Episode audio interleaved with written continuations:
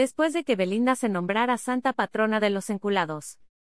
Para callar a los fans de Nodal que no dejan de criticarla tras su ruptura, simplemente consiguió que le llovieran más, entre las que destacó la de Niurka.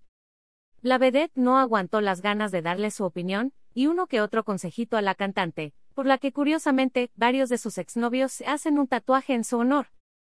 Niurka comentó durante un encuentro con la prensa que la exprometida de Nodal todavía tiene mucho que aprender, sobre todo que no hubiera dicho eso porque es una PEN 3J4D4.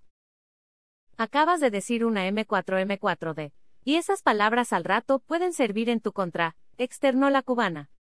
Señaló que a Belinda le falta mucho que aprender pues está muy verdecita porque comete una tras otra. Cuando ella deje de cometerlas, nos daremos cuenta que ella ya está madurando. Asimismo, aprovechó para comentar que, desde su experiencia, si funcionan las prácticas de santería y si están bien hechos, los amarres también hacen lo suyo, y es por eso que duda de la oración de Belinda. Sí funcionan cuando están bien hechos, correctamente, pero también como todo en esta vida trae sus consecuencias y su precio a pagar.